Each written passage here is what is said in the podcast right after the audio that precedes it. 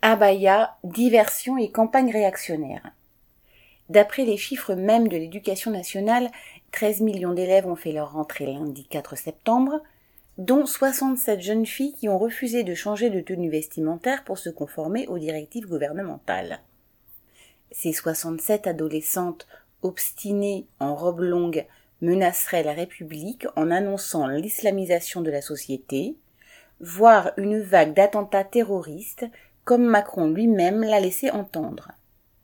Le ministre de la Justice Dupont-Moretti en a rajouté, promettant, ouvrez les guillemets, une réponse pénale ferme, rapide et systématique, fermez les guillemets, aux jeunes contrevenantes. La droite, l'extrême droite et leurs médias habituels ont fait chorus. Il est évidemment plus facile de pérorer sur la tenue de quelques dizaines d'élèves que de fournir à tous les moyens éducatifs nécessaires ce tour de passe-passe lamentable, cette œillade appuyée des macronistes à l'extrême droite, ne trompe pas grand monde.